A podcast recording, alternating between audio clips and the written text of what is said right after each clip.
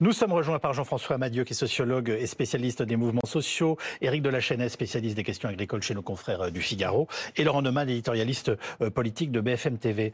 Euh, Peut-être une première question, Éric Delachesnez. Est-ce qu'on a des éléments, vu leur situation morale, sur le nombre de suicides chez nos agriculteurs, chez nos exploitants agricoles? Oui, tout à fait. C'est des éléments qui sont émis par la MSA. Malheureusement, ils ne sont pas de première fraîcheur parce que dans le monde agricole, c'est plutôt un sujet tabou euh, qu'on avait tendance et qu'on a toujours tendance à, à cacher. Mais euh, c'est une réalité. Et euh, selon la MSA, les chiffres de 2016, il y a eu 529 suicides d'agriculteurs en 2016. J'avais l'habitude, excusez-moi en tant que journaliste, d'avoir cette notion de un suicide tous les deux jours, mais là on est très au-delà. Oui, donc on est officiellement... Quasiment à deux suicides par jour. Voilà, parce que ces chiffres sont minorés pour des raisons d'assurance, euh, pour des raisons aussi de, fierté. Euh, c'est très difficile de dire que bah, son fils ou, sa fille n'a pas été capable de reprendre la ferme familiale et de l'améliorer.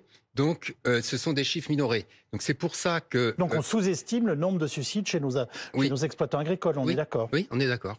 Laura Neumann, euh, le Premier ministre et, même le Président de la République ont donc réagi, euh, notamment à l'accident de, de ce, matin. Ils sont tous les deux, ils sont tous les deux parlé d'un drame qui bouleverse la nation. Est-ce que ça montre à quel point l'exécutif est cette fois-ci attentif à ce qui se passe et a compris la, je dirais, la, la dimension du mouvement en plus du drame qui a eu lieu ce matin. Oui, alors absolument, et on peut même rajouter que Marc Fesneau est allé sur place euh, à Pamiers. La vérité, c'est que euh, les responsables politiques savent à quel point les Français sont attachés à leur agriculture et à leurs agriculteurs. Mais il se trouve en plus qu'ils ont les mêmes sondages que nous.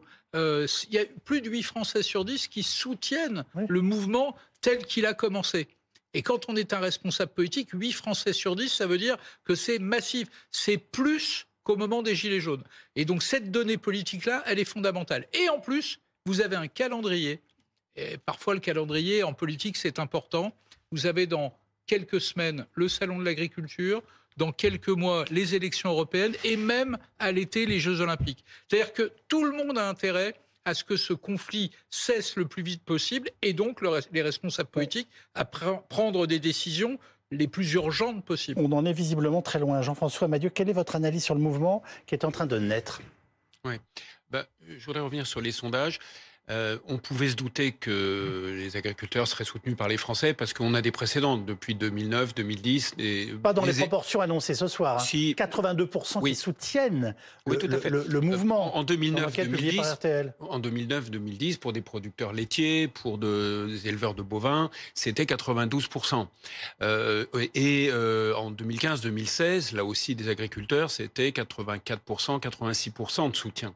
Donc c'est pas c'est pas surprenant et c'est euh, attendu. Je dirais que c'est attendu. Euh, ça aurait même pu être encore plus. On pouvait s'attendre même à davantage. Moi, j'anticipais même encore un soutien encore plus massif. On doit avoir sur d'autres sondages. Parce que, mais mais c'est évidemment une préoccupation. C'est toujours des niveaux élevés, bien entendu. Hein. Ça, c'est sûr. Euh, c'est un mouvement qui démarre, qui s'étend, et comme pour les Gilets jaunes, on, on voit que ça grossit euh, quasiment tous les jours. Mais est-ce qu'il est difficile, enfin, est-ce que vous mesurez, vous, l'ampleur du mouvement tel qu'il est en train de s'installer dans le pays, Eric de la Chênaie Oui, bon, on avait euh, un peu anticipé. Hein, dès le, le mouvement des, des, panneaux renversés, tout le monde rigolait un petit peu. Hein, ces oui. panneaux d'entrée de ville. Vous liez les deux Oui, et, et, et, donc, euh, moi, euh, déjà, je me disais, ça, ça commence gentiment, mais si c'est pas pris au sérieux, ça va déraper.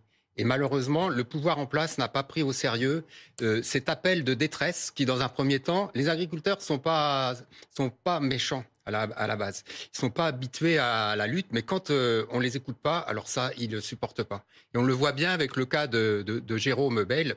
Euh, dans la 64 au sud de Toulouse, oui. euh, ce qui ce qui l'a exaspéré, c'est le fait que le préfet, ils ont fait deux manifs, une en novembre, mmh une mardi dernier, ne les a pas écoutés, ne les a pas pris au sérieux. Et à la sortie de la réunion avec le préfet, euh, il a dit euh, aux gars qui étaient là à place du Capitole, il leur Cette a dit... ci on y va. Ouais, là on y va. Et il y avait son responsable, Philippe Joula, que j'ai eu euh, au téléphone là récemment, qui a dit bah moi j'ai pas pu le, le contenir. On y va, il est parti et ça donne ce que ça donne. Laurent, on voit ce soir des routiers ou encore des pêcheurs qui participent au blocage. Hein. Oui, alors ça, ça c'est la crainte absolue, c'est le cauchemar. C'est-à-dire si tout à coup un certain nombre de professions, je pense aux boulangeries, il y, a, y a 35 000 boulangers dans ce pays, c'est pas rien. 35 000 boulangers, presque autant qu'il y a de, communes sur le territoire. Si tout à coup les boulangers se disaient, bah, au fond, euh, le cauchemar que vivent les agriculteurs, mais c'est le nôtre dans une moindre mesure, mais c'est le nôtre. Euh, le problème des taxes, le problème de l'énergie, le problème de l'essence, euh, tous ces problèmes-là, nous aussi on les vit. Euh, les pêcheurs, ceux qu'on interdit de prendre la mer pour sauver mm. les dauphins, ils sont 450. Bah, demain, peut-être que... Et ça, c'est le, grand cauchemar. Mais il y a un deuxième cauchemar, et c'est pour ça que les responsables politiques regardent ça attentivement. les agriculteurs, ils sortent rarement de leur ferme. C'est très rare. Oui il faut entendre. C'est un enjeu terrible. Mais il faut entendre ce qu'ils disent. Ils travaillent 7 jours sur 7, toute l'année. Voilà pour cette prise de parole donc de la porte-parole de la Confédération paysanne. Il est clair pour l'instant, Laurent Neumann, qu'on n'a pas encore les réponses gouvernementales. Non, aucune. Ce qu'on comprend, c'est que d'ici la fin de la semaine, le Premier ministre pourrait faire une première série d'annonces, euh, j'allais dire à, vocation court-termiste. Par exemple, encore une fois, c'est un exemple, je ne m'avance pas, mais peut-être une décision qu'attendent beaucoup d'agriculteurs sur la question du GNR, le gazole non routier. Absolument. Euh, la question, par exemple, du moratoire des contrôles. Les agriculteurs demandent que pendant une année, les contrôles n'aient qu'une vocation pédagogique et qu'ils ne soient plus euh, euh, sujets à sanctions immédiates. Absolument, c'était expliqué sur Et le, plus important, parce que le, résumé de tout ça, c'est quand on n'a pas de revenus, bah, on a un problème de trésorerie. Bah, et donc, si vous n'avez plus de trésorerie, bah, vous pouvez plus faire face à vos emprunts. Donc, ils demandent aussi une année blanche donc ça, c'est un accord potentiel entre l'État et les banques. L'État s'engagerait, je dis bien s'engagerait, à payer les, les intérêts de la dette des agriculteurs qui en ont le plus besoin. Euh, ces décisions-là, elles peuvent intervenir maintenant. Et puis après, il y aura des décisions de plus long terme, notamment tout ce qui concerne l'Europe. Bonsoir, Alessandra je vous dirigez euh, Agriculture, Stratégie et ingénieur agronome. Merci beaucoup de prendre la parole dans notre émission. Euh, le monde rural et agricole est en déclin. les chiffres traduisent-ils la détresse qui s'affiche sur les routes depuis jeudi soir? Oui, complètement. mais le problème, c'est qu'en fait, ce qu'on voit dans cette détresse-là, c'est un problème de fond qui s'exprime aujourd'hui mais euh, qui ne va pas être résolu par des mesures de court terme. En fait, tout ce qu'on voit, c'est un besoin de réponse immédiate à des problèmes de fond. Le gros problème de l'agriculture et des revenus agricoles, c'est un problème de volatilité des prix. Donc là, aujourd'hui, pourquoi ça s'exprime et pourquoi ça ne s'est pas exprimé avant? Parce que ce ras-le-bol-là, il était présent avant, mais euh, sur l'année 2021-2022 euh, et dans une moindre mesure 2023, les prix se sont suffisamment tenus. Et là, ce qu'on voit se dessiner sur 2024, c'est des prix qui dégringolent et qui tombent en dessous du coût de production pour l'ensemble des secteurs agricoles. Et c'est pour ça que ça explose désormais parce que les agriculteurs, ils subissent toutes ces contraintes-là, ils subissent toute cette pression sociale-là, cette pression environnementale. Et là, en plus, une fois de plus, la volatilité des prix intervient. Ce qu'il faut savoir, c'est que les aides de la PAC, dont on parle beaucoup, elles ont diminué avec le temps. On s'en est pas rendu compte parce qu'elles ont diminué en raison de l'inflation. Mais en 20 ans, le budget de la PAC a été rogné de près de 90 milliards. Ça fait 12,5 milliards par an en moins pour les agriculteurs.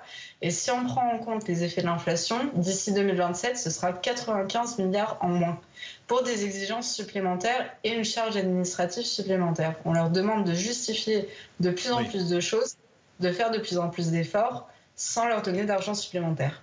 Merci beaucoup en tout cas de nous avoir donné ces éléments d'appréciation. Jean-François Madieu, mm. euh, est-ce qu'on va vers une convergence des, colères? Parce que c'est la grande question du, moment quand même. Oui, alors là, la convergence... Au-delà au -delà du monde agricole. Hein. Oui, alors c'est très peu probable. Pour une première raison, c'est que les mobilisations d'agriculteurs, vous le disiez très bien euh, il y a un instant, ça dure jamais très longtemps. Euh, on a sa ferme, euh, on a du travail, euh, on va pas occuper non plus, c'est forcément à l'extérieur. Et donc l'habitude des pouvoirs publics, c'est que sont obligés de rentrer chez eux ah pour bah oui, oui, c'est exactement. D'ailleurs, et, du coup, un accord sera trouvé, des mesures seront adoptées, et puis tout rentrera dans l'ordre. Ça, c'est la première raison. La deuxième, c'est que on évoque souvent les artisans, les commerçants, les, boulangers, au fond une sorte de révolte poujadiste, hein, puisque c'était ça qui se prendrait la forme de mobilisation sociale, etc on n'a pas de précédent en réalité. Le débouché, il peut être politique d'ailleurs, si on prend ce qui était Robert Poujade. Mais si vous voulez, ensuite les convergences avec les autres métiers ou corporations sont très dures à faire fonctionner. Même les routiers, on a eu des grèves de routiers spécifiques. Les agriculteurs, souvent, c'est les mobilisations isolées quand on regarde. et le cas gilet jaune dont on parle beaucoup, il est très très particulier pour le coup extrêmement. On n'en est pas là. On n'est pas du tout là. il faut aussi ajouter un paradoxe quand même. Et là, sauf si les choses changent et que cette mobilisation dure longtemps, se durcit. Mais il y a quand même un paradoxe qui est, effroyable quand vous regardez les mobilisations d'agriculteurs. C'est que je ne connais pas d'autres corporations qui soient aussi populaires des manifestations aussi soutenues par les Français et qui obtiennent aussi peu sur le long terme. Car en réalité, quand vous regardez ce qui est devenu, et c'est évoqué dans vos antennes, le, travail, le revenu agricole, la situation, c'est pas d'aujourd'hui. Et finalement, le vrai paradoxe, pourtant, c'est que les Français soutiennent les agriculteurs et ces manifestations. Et pour autant, contrairement à d'autres euh, corporations où une partie des salariés, ça ne débouche pas. Les routiers, par exemple. Oui, les routiers, ça ne débouche pas sur des résultats tangibles, il faut le dire. Donc là, c'est un vrai paradoxe. Est-ce que ce sont certains syndicats agricoles qui en seraient responsables? J'en sais rien, je ne pas forcément. Euh, en tous les cas, c'est un fait. Est-ce que c'était le positionnement politique? Peut-être les relais, je ne sais pas, dans l'histoire de, des mobilisations agricoles, mais en tous les cas, le constat est que ça ne débouche pas sur des résultats tangibles euh, pour les agriculteurs.